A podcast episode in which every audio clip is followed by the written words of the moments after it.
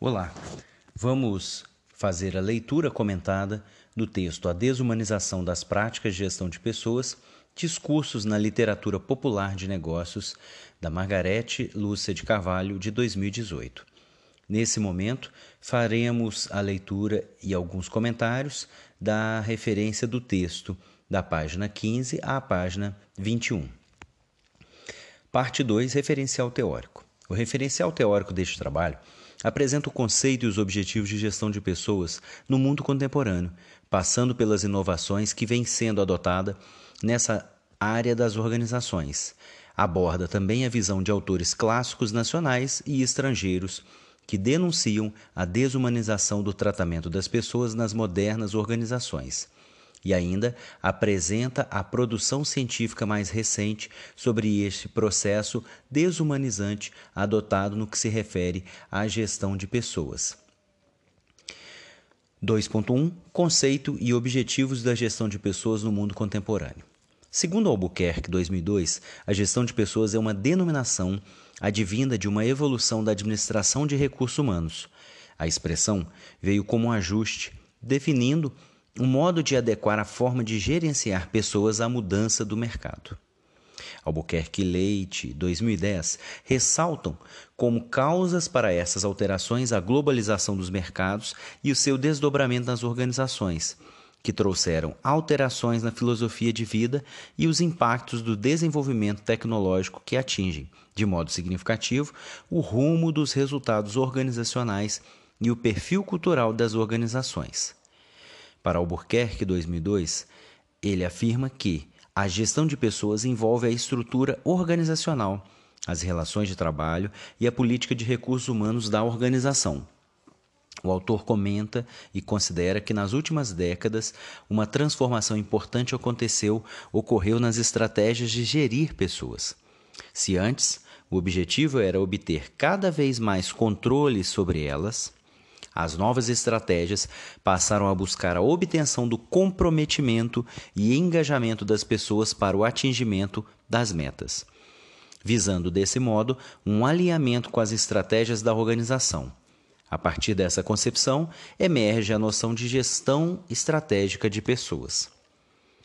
Para Santos 2004, Todos os modelos de gestão de pessoas representam a forma de uma organização gerenciar o comportamento dos trabalhadores que nela atuam. Esses modelos, mesmo sofrendo modificações constantes para que se adequarem às novas realidades, continuam tendo como principal objetivo a busca de diferenciação do mercado que contribua positivamente para a sua imagem e, mais ainda, amplie a competitividade das empresas. Albuquerque e Leite 2010 consideram que esse modo de gerir pessoas inclui a verificação de como a empresa se posiciona também com relação ao ambiente externo. Para atingir essa finalidade, a área de RH precisa formular a estratégia organizacional, definir a filosofia gerencial e planejar o processo de desenvolvimento organizacional. Para atingir essa finalidade, os gestores de pessoas precisam manter-se alinhados com a estratégia da empresa e, ao mesmo tempo, que, que implementam ações que considerem a satisfação dos empregados, dando oportunidade de crescimento a todos e assegurando o comprometimento das equipes. A disponibilização de informações claras, precisas e compartilhadas fazem a diferença nesse modo de gestão. Esse esforço, segundo Horta DM Rory, 2012, é um indicativo de que o colaborador passa a constituir um fator estratégico, uma peça-chave, já que, para o alcance da almejada competitividade, a sua contribuição é fundamental. Assim, Barra de Oliveira e Oliveira 2011 definem que a operacionalização da gestão de recursos humanos, tanto no nível das operações como no nível da estratégia, depende de boas práticas de gerenciamento dos profissionais que trabalham nas organizações. E estas práticas sofrem influência das contingências intra e extra-organizacionais. Para aferir os resultados dessa gestão, os autores afirmam que os itens ou indicadores a serem avaliados são o grau de motivação dos funcionários, de engajamento com os propósitos e metas da organização, bem como o nível de satisfação no trabalho, já que esse fator interfere nos dois anteriores. Inclui ainda a verificação, o acompanhamento e o entendimento do turnover, que é o volume de troca de profissões, de profissionais. Ou seja, a diferença entre admissão e demissão dentro de uma empresa. E também o índice de absenteísmo, que é a falta de, de produtividade por ausência no trabalho, seja por motivo de doença, afastamento ou qualquer outros motivos.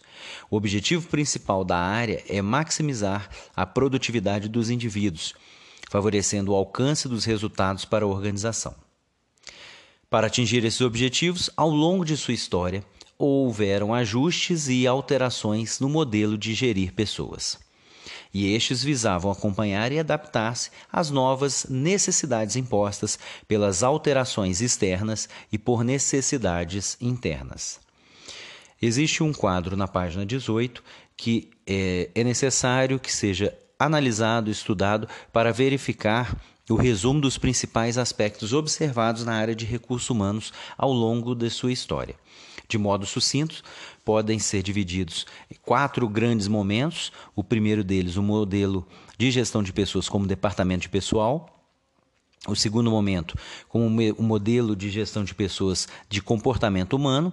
O terceiro modelo, o estratégico de gestão de pessoas. E o quarto modelo, o modelo de gestão de pessoas articulado com competências cada um destes modelos uh, dividido didaticamente por períodos e uh, analisados tanto pela forma de ambiente organizacional como o modo de lidar com as pessoas. É importante frisar que no primeiro modelo, o de departamento de pessoal, que teve início no final do século XIX no final do século XIX e início do século XX, o ambiente organizacional pode ser compreendido como uma produção semi-artesanal e centralizado na manufatura, na produção, e o início da profissionalização da administração. Para a gestão de pessoas, pode-se compreender que à época o recurso humanos não é não era sistematizado e existia uh, um grande controle das pessoas exercida pelos supervisores, pelas pessoas que passavam uh, supervisionando e controlando as atividades de trabalho. O segundo momento, que é o modelo de gestão de pessoas por modelo de comportamento humano, é, foi desenvolvido da década de 30 até meados dos anos 60 e tinha como característica do ambiente organizacional a estrutura taylorista e fordista e também necessidade de ordem e rotina, com poucos desafios ambientais e forte burocracia com produção em massa. Uh, o modo de lidar com as pessoas era caracterizado por, por um departamento de pessoal com funções de recrutamento e seleção treinamento e re remuneração.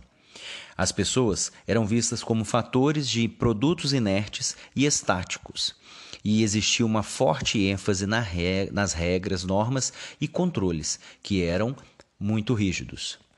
O terceiro modelo é o de estratégico por gestão de pessoas. Ele foi desenvolvido da década de 60 até meados de 90 e tinha como característica ambiental a produção em massa, a intensificação e aceleração das mudanças ambientais eh, e a expansão de multinacionais.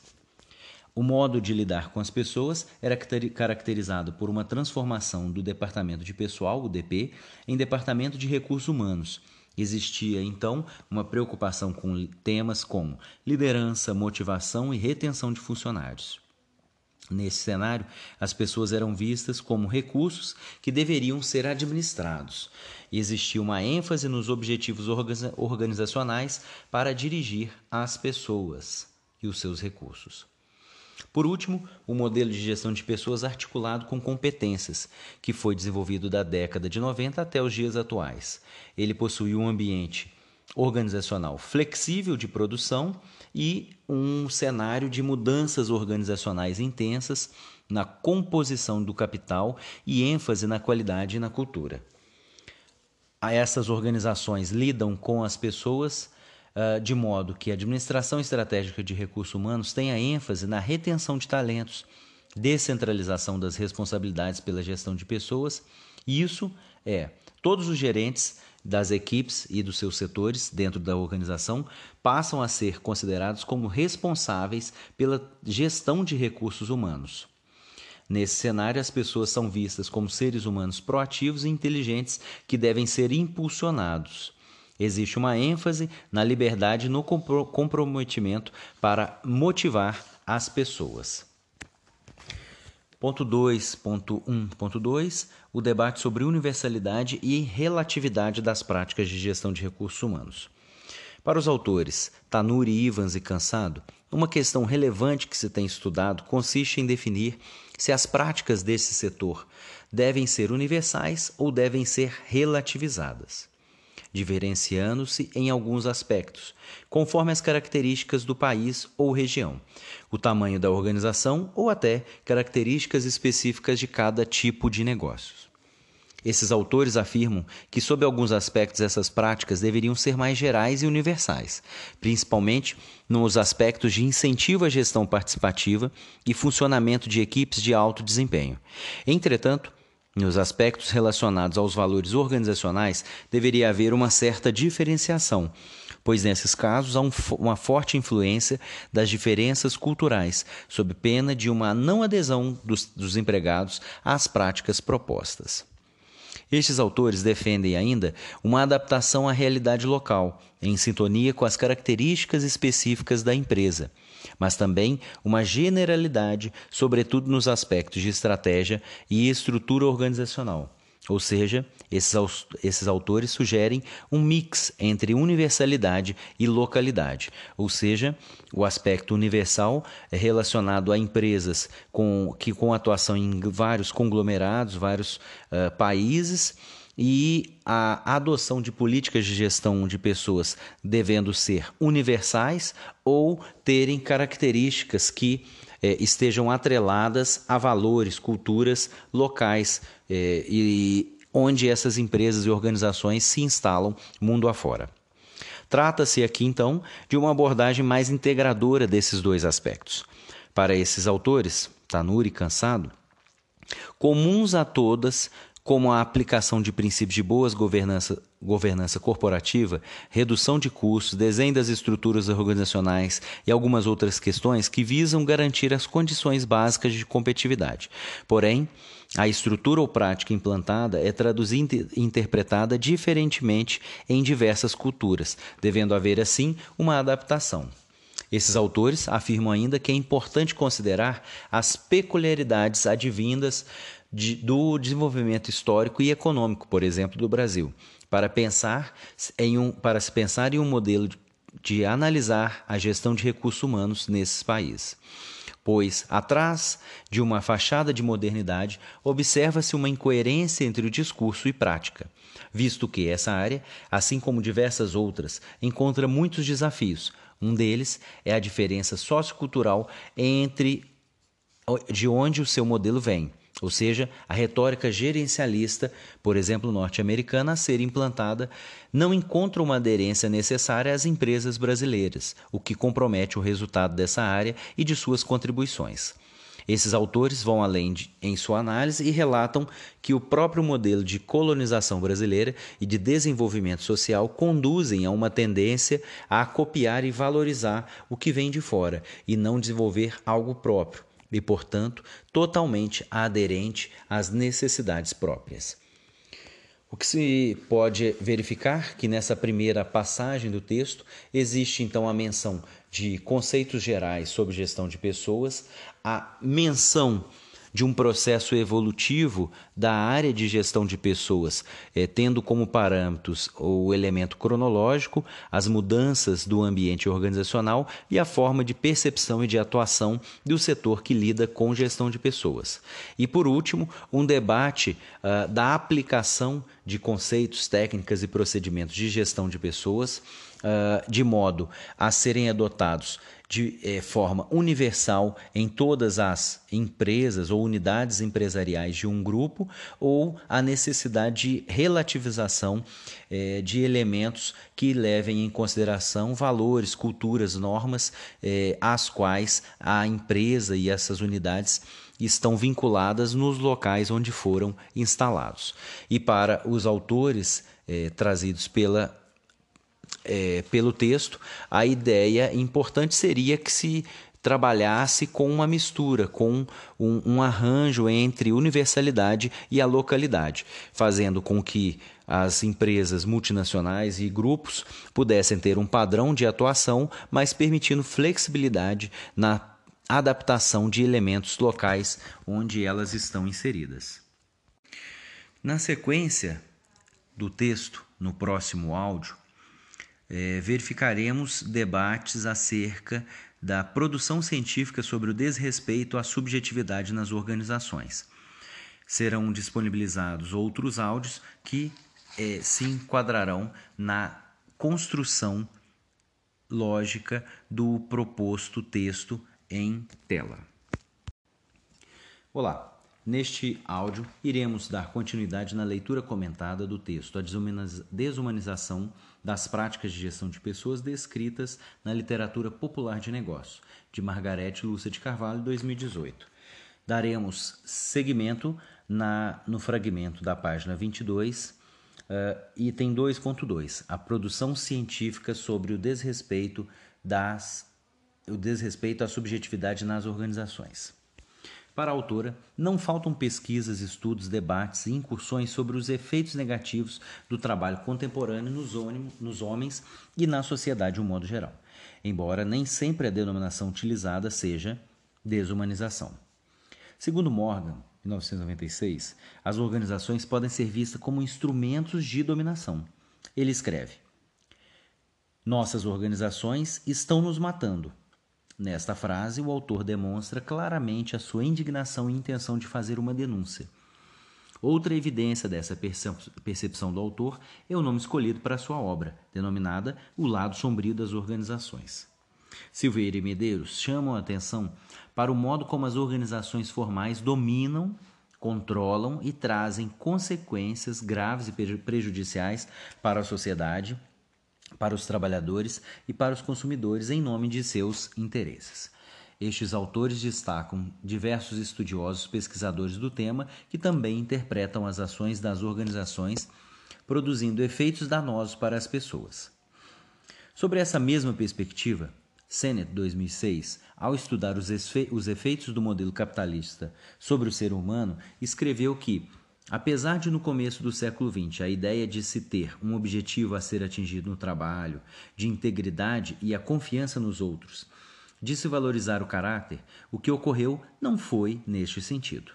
Para este autor, o caráter seria o conjunto de traços pessoais a que damos valor em nós mesmos e pelos quais buscamos que os outros nos valorizem, o que era expresso pela lealdade e o compromisso mútuo ou pela prática de adiar a satisfação em troca de, de um futuro.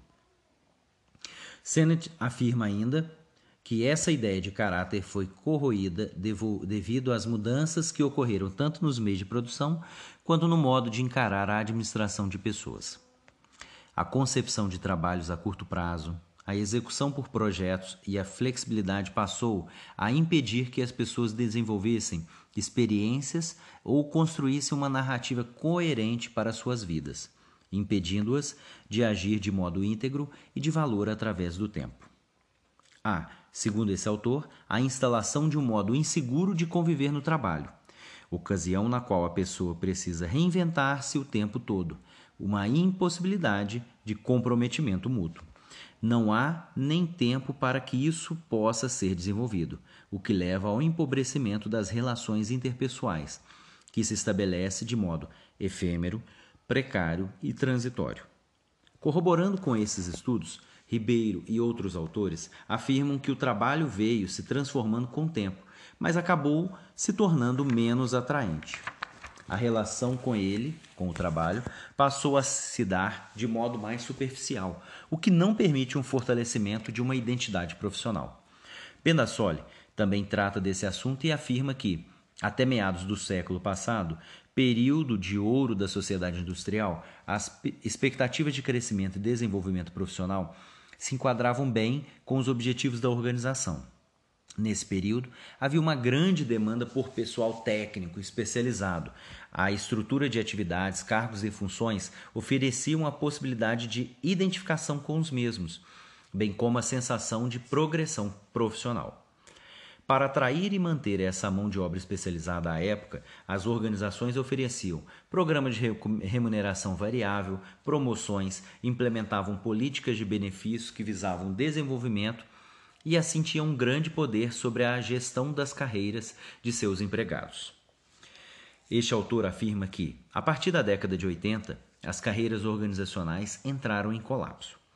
A necessidade de competir em mercados mundiais atingiu de tal modo, nossas, modos, modo as nossas empresas que, para manterem-se em crescimento ou até mesmo sobreviverem, elas necessitaram submeter-se às diversas alterações. Para isso, utilizaram estratégias de reestruturação tais como downsizing, o achatamento de níveis hierárquicos, outsourcing, mais para o final do século XX, de terceirizações, isso para mencionar as fusões, é, isso sem mencionar as fusões, aquisições e o impacto das novas tecnologias de informação. As consequências disso sobre as carreiras que pareciam estáveis e com perspectivas de progresso foram interrompidas.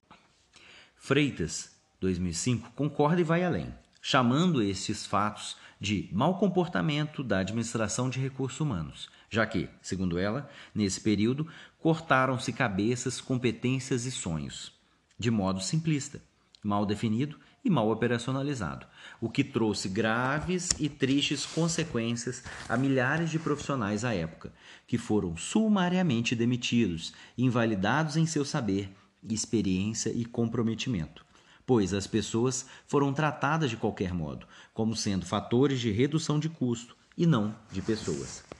Muitos despropósitos foram cometidos, as pessoas foram desrespeitadas, tratadas com brutalidade, cinismo e irresponsabilidade. Para a autora, Cena, cenas tristes e dramáticas, protagonizadas por desempregados desesperados e maltratados, foram descritas por vários autores. Muitas demissões foram feitas por e-mail, telefone, momento de férias, no estacionamento e outros atos covardes semelhantes foram cometidos. Pediu-se que o demitido evitasse contaminar ex, os ex-colegas com um adeus e sua tristeza, negando a própria humanidade. Em boa medida, a dor sentida não estava relacionada apenas à perda de emprego, mas ao fato de ser tratado como um lixo, como um projeto. Você é um capital a dar retorno, um recurso a ser gerido. Ao olhar para trás, os recém-admitidos viram um rastro de pessoas descartadas e jogadas ao lixo. Olhando adiante, viram a si próprio no mesmo lugar. Freitas, 2005, página 19. Assim, Sennett 2006 observa que os contratos psicológicos de tipo relacional, de reciprocidade, de lealdade de ambas as partes na manutenção da relação, passam a ser substituídos por um tipo precário e instável de troca. As relações passaram a ser baseadas em curto prazo e se restringirem a recompensas financeiras. Segundo Bauman, 2009, se antes falávamos do proletariado, Agora se trata do precariado, condição instalada a partir de empregos precários, temporários, sem segurança, sem carreira ou perspectiva de continuidade. Se antes essa condição precária era a condição de pessoas sem teto, mendigos e vagabundos, agora começa a marcar a vida de pessoas que há 50 anos, 30 anos atrás estavam bem instaladas, as pessoas de classe média, com exceção do 1% de pessoas que estão acima de tudo, que fazem parte dos mais ricos. Ninguém mais se sente seguro com essa relação ao emprego, sinaliza, finaliza o autor. Bauman indica, por outro lado, e prossegue ressaltando o papel frágil dos poderes do alto, que estão se esquivando do dever que teriam de tornar a vida das pessoas suportável. Pelo contrário, responsa as responsabilidades estão sendo cada vez mais privatizadas. As incertezas da existência humana não encontram amparo. E antes, cabe a cada indivíduo buscar a solução, mesmo frágil e desgastado. E ao indivíduo que se atribui uma responsabilidade sobre a qual ele não tem o poder de mudá-la. Henriquez, 2006, 2006 também aborda os efeitos nocivos que o universo do trabalho contemporâneo tem sobre o ser, ser humano, mas principalmente sobre a recusa em permitir a expressão das diferenças individuais, afirmando que o mundo atual tende a tornar-se um ambiente onde ocorre o crescimento do, des do desprezo, a generalização da desconsideração, do desrespeito, da recusa da diferença a que todo ser humano tem direito, como se todos tivessem que comportar-se de modo único e repetitivo. Chanla, 2006, vai além, comentando que esse desrespeito às diferenças individuais e inclui um novo aspecto, ao apontar a negação da integralidade humana como outra característica desumanizadora. Segundo o autor, esse sistema, universo capitalista e organizações, nega a subjetividade que há no ser humano. Para Chanlá, a iniciativa e a criatividade são cerceados pela maneira como é organizado e controlado o trabalho. Os gestos exigido, exigidos pelo trabalho são vazios de sentido e ocultam a possibilidade de mudar a situação. A gestão é desenhada de forma a evitar espaços de manifestação dos afetos e dos sentimentos, negando a função reguladora da subjetividade no ato de trabalhar. Reforçando essas premissas, outros pesquisadores contemporâneos descrevem estes aspectos contrários à natureza humana. Bevian e Ferrazo afirmam que no trabalho o mais comum é que os trabalhadores não podem ser eles mesmos, humanos. Precisam representar um personagem que é diferente do eu, pois precisam ser entes sem personalidade, objetos, coisas, seres sem emoção ou razão. Um exemplo bastante impactante dessa afirmação é citado por Freitas, 2006, ao relatar o comentário de um jovem em um treinamento introdutório na empresa, período no qual os recém-contratados deveriam mostrar todo o seu potencial, como trabalhar em equipe, ser criativo, trabalhar sob pressão, administrar bem seu tempo, interessar-se por várias áreas ao mesmo tempo, ter iniciativa, enfim, mostrar-se super capaz. Esse jovem expressou-se assim sobre essa atividade. Errar é humano, mas quem diz que nós somos humanos? Freitas destaca que as consequências deste processo interferem de modo negativo no ser humano, chegando ao ponto de adoecê-lo. A, situação de desumanização do trabalho pode levar ao adoecimento físico e psíquico de doenças da pele, sistema músculo-esquelético, no sistema digestivo e muitos outros. Essa autora prossegue sua reflexão tratando abertamente desse aspecto, revelando quanto as exigências das organizações são exageradas e, na maioria das vezes, incapazes de serem atingidas, fazendo com que os profissionais que precisam ou desejam muito atingir o ideal ditado por elas, o de excelência, sofrem correndo atrás e de modo incessante de algo que, na realidade, é inatingível. Ela explicita. Freitas 2005, página 20. É como se o ponto de exaustão de cada um de nós estivesse sempre sendo provocado, e o homem, por mais que faça, está condenado ao fracasso. Ora, uma experiência existencial como essa não pode deixar de apresentar efeitos nocivos que atingem diretamente a saúde de todos os profissionais. A ansiedade e angústia, e angústia são faces de um estresse constante que aumenta as estatísticas da medicina do trabalho, tanto nas rúbricas psicológicas e somáticas, dores, depressão, síndrome do pânico, como nas físicas, úlceras, derrame, infarto, entre outros. Os pontos sinalizados pelos autores até o momento indicam para toda essa precarização do trabalho uh, nas, últimas, nas últimas décadas e a, o desrespeito à subjetividade e à possibilidade de que cada trabalhador possa se, vir a se tornar um indivíduo eh, sendo ou buscando ser um sujeito dentro das organizações. Isso pelas imposições e a forma de se gerir uh, as pessoas nas organizações nas últimas décadas.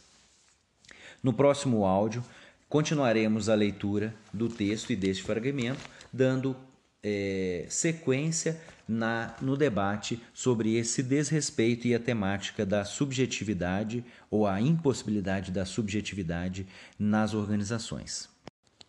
Olá, iniciaremos mais uma leitura comentada sobre o texto A Desumanização das Práticas de Gestão de Pessoas descritas na literatura popular de negócio, de Margarete Lúcia de Carvalho, de 2018.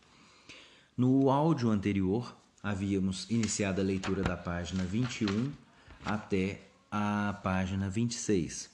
E finalizamos a sequência do áudio com comentários da autora Freitas, que indicava para a, o estabelecimento de metas e objetivos para, organizacionais para que os trabalhadores eh, buscassem atingi-las. Porém, na realidade, segundo a autora, essas métricas na realidade são inatingíveis. Na sequência, Gulejar, 2007, denuncia a cultura do alto desempenho e diz que ela institui um clima de competição generalizada e põe o mundo sob pressão, e que isso acarreta, de certa maneira, o esgotamento, o estresse psicológico e o sofrimento no trabalho, além de uma grande frustração. Antunes e Brown, 2015, relatam que nas últimas décadas ocorreram muitas mudanças no mundo do trabalho. Elas geraram um exército de trabalhadores mutilados, lesionados, adoecidos física e mentalmente. Muitos deles incapacitados de forma definitiva para o trabalho. E enfatizam: não se trata, portanto, de mero acaso que a maior incidência de casos de lesão por esforço repetitivo ou os distúrbios osteomoleculares relacionados ao trabalho, a e Dort, e de transtornos mentais ocorra simultaneamente a disseminação em escala global de processos de reorganização do trabalho e da produção, e de maneira articulada a expansão das diferentes formas de precarização do trabalho, entre elas a expansão da terceirização. Esse discurso de flexibilização não passa, segundo Antunes e Brown, de mais um modo de o capital desconstruir os direitos dos trabalhadores, conquistados a duras penas, desmontando os direitos dos trabalhadores consolidados nas leis trabalhistas. Para Antunes, 2009, ele segue analisando desse modo e destaca que o executivo contemporâneo se vê contaminado pela essência capitalista e implementa constantemente esforços para a obtenção do lucro a qualquer preço. Assim, ele se excede em dedicação e comprometimento do trabalho, priva-se da vida familiar e passa a viver para e pela empresa, como um ser sem capacidade reativa. Paranhos e outros autores acrescentam que esses fatores soma-se um conformismo e subordinação, naturalizando o sofrimento humano, o individualismo e a desigualdade social.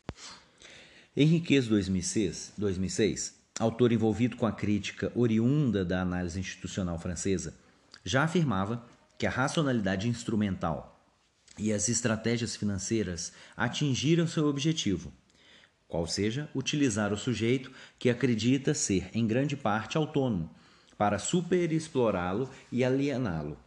O processo de alienação é tão mais insidioso que muitas pessoas colaboram com, com a sua própria alienação, enquanto os responsáveis pelo processo tornam-se cada vez mais perversos ou mais paranoicos, porque têm um gosto pelo poder desmedido.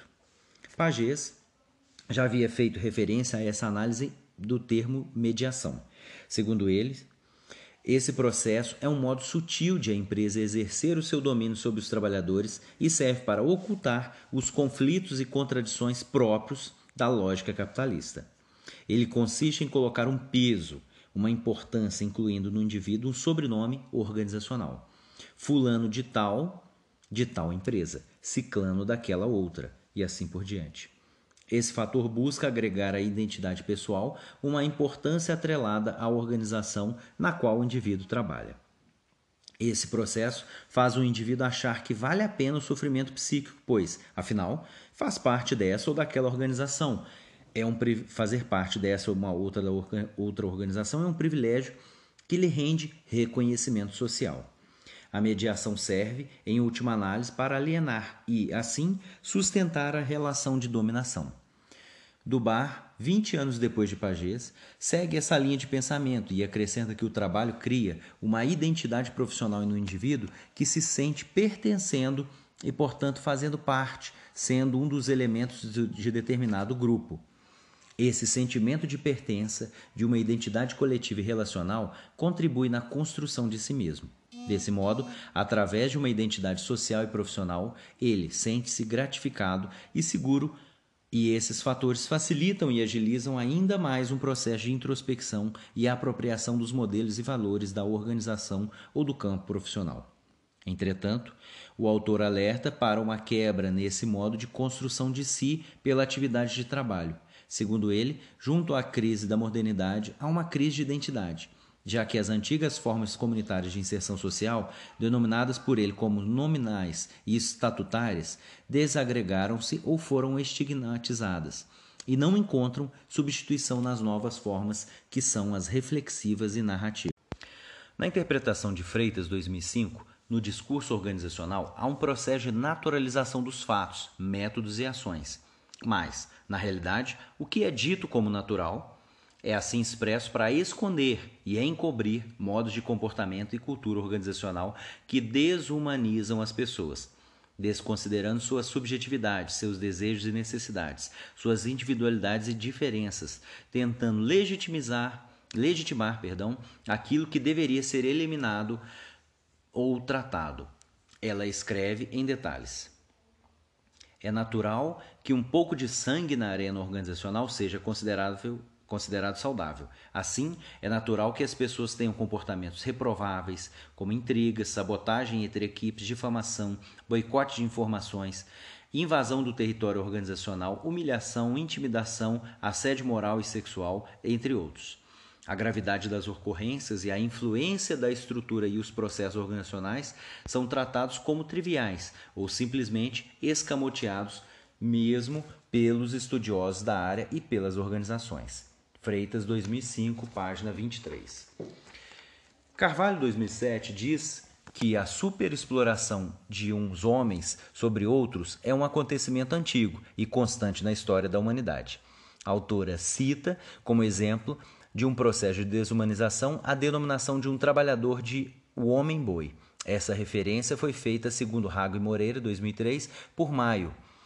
Ele é, cita em seu livro que é um homem que chegou a transportar 47 toneladas e meia de lingote de ferro, sendo, portanto, animalizado em sua atividade laboral, já que para um ser humano o transporte de tal carga requer um esforço sobre-humano sendo referência dos estudos de Maio sobre uh, os, os estudos de Hawthorne. Carvalho sinaliza ainda que neste momento histórico em que a tecnologia eliminou muitas atividades predominantemente físicas, exigindo dos trabalhadores menos atividade física e muito mais atividade intelectual, ainda assim há o tratamento animalizante, que não tem relação apenas com sua força física, mas inclui aspectos mentais e sociais. Assim, prossegue a autora afirmando que, apesar de o trabalhador estar sendo tratado como um vantajoso capital humano, muitas vezes o que lhe é demandado de fato é exercer suas atividades sem nenhum questionamento ou raciocínio. Se antes esperava-se dele um comportamento sobre-humano, que tivesse grande resistência física, agora se espera que ele seja obediente, acrítico e que não faça reflexões, ou seja, que não tenha opiniões pessoais próprias, mas sim que exerça as suas atividades de modo isento de propósito e de forma não pensável. Carmo 2015 aborda a coisificação do trabalho humano moderno, situação no qual o homem vive em um mundo dominado por máquinas, gerando a necessidade de interagir com elas. Em seu ambiente profissional, o homem precisa então, em diversos tipos de trabalho, adaptar seu tempo e atividade às atividades do tempo das máquinas, e assim acaba tendo que imitar os gestos mecânicos e repetidos e repetitivos dos equipamentos. O autor faz uma analogia com a situação abusiva vivida por Sísifo, um personagem da mitologia, mitologia grega que teve como castigo a missão sem fim de carregar incessantemente uma enorme pedra morro acima, tentando sem sucesso levá-la ao topo, mas tendo que seguir nessa empreitada por toda a eternidade. Camus, 2010, escreve sobre esse mesmo prejuízo causado ao homem pelo trabalho moderno desnudando um outro aspecto de sua coisificação. Ele também se vale do mito de Sísifo para refletir sobre a inutilização do potencial do indivíduo e de suas expectativas e preparo para tal. Muitas vezes, o indivíduo prepara-se e empreende esforços para atingir um determinado objetivo, tem desejo e capacidades para isso, mas se vê sem a menor possibilidade de atingi-lo. Um claro exemplo desse fato, cita o mesmo autor, é a situação de profissionais capacitados que só conseguem emprego em áreas bem diferentes da que havia escolhido, ou atuam em ambientes de trabalho que não permitem que exerçam com autonomia suas habilidades. Assim, acabam realizando muito menos do que seriam capazes de realizar. E o pior, assim, assim como Sísifo, passarão a sua vida no movimento de tentar e tentar sem nunca atingir seu objetivo final. Matos e Ferreira, 2005, também se posicionaram do mesmo modo, afirmando que, sem condições de projetar seus sonhos na realidade material, o indivíduo tende a patinar em um eterno presente sem perspectivas de emancipação pessoal. Camus, 2010, ainda faz a seguinte reflexão: Sísifo sofria mais quando subia o monte carregando a pedra ou quando pensava. E arremata: Há muitos operadores de telemarketing com pós-graduação. O trabalho inútil e sem esperança pode levar o ser humano a encontrar-se com o absurdo e trágico, em uma vida repetitiva e carregada de injustiça. E o autor indaga: melhor prosseguir sem tomar consciência ou melhor conscientizar-se e não ter o que fazer para resolver a questão? Há desumanização quando há uma negação de sentidos distintos da humanidade. Quando se equipara o homem a um animal, desconsiderando nele atributos genuínos e exclusivamente humanos, que são a sensibilidade moral, a inteligência, a criatividade, e ao invés disso, passam a ser vistos e tratados como ignorantes, amorais, incivilizados e grosseiros. Há um processo de animalização. Já a coisificação do homem ocorre quando estes são equiparados a robôs, autômatos, autômatos equipamentos e máquinas, obedientes e idênticos, como se fossem programadas em todas as suas reações. Na próxima, no próximo áudio a ser disponibilizado, daremos sequência à leitura deste fragmento, dando continuidade ao debate sobre coisificação, tendo sido é, debatido, por último, todos os elementos acerca do processo do processo de animalização e, por último, a indicação do processo de coisificação do homem. No próximo áudio daremos continuidade. Olá. Vamos dar continuidade à leitura comentada do texto A Desumanização das Práticas de Gestão de Pessoas descritas na literatura popular de negócio de Margarete Lúcia de Carvalho de 2018. É, continuaremos a leitura a partir da página 31. No áudio anterior, finalizamos a leitura sobre o processo de coisificação do homem, ocorrendo quando estes são equiparados a robôs, autômatos, equipamentos e máquinas, obedientes e idênticos, como se fossem programados em todas as suas reações. Os seres humanos, diferentemente dos robôs, são dotados de estados emocionais diversos e distintos, sentimentos, variedade de comportamentos, subjetividade, imprevisibilidade, transformam-se constantemente. Possuem ainda aspectos únicos e distinguíveis. Portanto, quando não são considerados nesses aspectos próprios, não são tratados como objetos ou máquinas, seres frios, rígidos, sem desejo e anseios próprios. O que se tenta é reduzi-los às, reduzi às coisas, ou seja, coisificá-los. Esta visão mecanizada de outros foi discutida em relação aos efeitos desumanizantes da tecnologia e à objetificação das mulheres. Oliveira, 93, já afirmava que nas relações de trabalho havia um descaso com as pessoas e que elas estavam servindo a uma dominação que reduziam o homem a acessórios da máquina produtiva e do aparelho de dominação. Bauman 99, que foca de modo marcante o período histórico em seus estudos, contribui muito com essa reflexão e análise. Ele afirma que a modernidade coloca o ser humano em um estado de instabilidade e falta de limites, de distanciamento das tradições, de suas raízes e origens. Desse modo, ao invés de poder encontrar-se, no sentido de conseguir fixar-se a um propósito e nele permanecer, de ter profundidade e ancoramento, o, seu, o ser humano se vê em um estado de tal instabilidade que tem que criar e recriar constantemente, mudando de ideias e de opiniões. Na modernidade, existe uma necessidade de fazer, refazer e novamente desfazer-se de planos, concepções, relacionamentos, atividades profissionais, locais onde se habitam, num exaustivo e constante processo de mudança, no qual as pessoas vão se perdendo cada vez mais. Segundo Bauman, Frente a toda essa instabilidade, o trabalho perdeu seu caráter estabilizador, ordenizador, ordenador de identidade e de projetos de vida do capitalismo clássico. Com sua desmaterialização, deixou de ser concebido como fundamento ético, social ou individual para receber uma significativa, uma significação estética, cujo fim é garantir a satisfação imediata na sociedade de consumo. Esse autor faz uma analogia da modernidade com o estado físico da liquidez, aquilo que é amorfo, sem forma, que a tudo molda, se adapta e, portanto, é incapaz de manter-se, de firmar-se a algo, o que é característica do estado sólido, que tem limites, formas e contornos. Nessa analogia com os estados físicos da matéria, Bauman afirma que houve um derretimento dos sólidos, ou seja, daquilo que estava posto, que norteava a sociedade, que continha parâmetros limites de referência, suas crenças, valores e premissas e paradigmas. Tudo isso foi derretido e está em processo de dissolução constante, o que, o que traz uma vantagem aos embaraços políticos, éticos e culturais, que podem atuar de modo livre e sem regulação. Esse fato, apesar de nefasto para os homens, pode ser vantajoso para as organizações, no sentido de deixá-las mais livres para agir, mesmo que de modo inadequado. A modernidade fluida produ produziu uma grande mudança na condição humana, através da sedimentação de uma nova ordem, definida principalmente em termos econômicos. Nesse contexto, tudo é breve e desenraizado. O que não muda rápido perece ou não, ou se não, pode ter uma semivida, algo incompleto e sem plenitude. Um vir a ser constante. Nesse plenamente vivo, nem plenamente vivo, mas também não morto, mas incapaz de concluir sua passagem de um lado para outro, pois nada pode permanecer como é.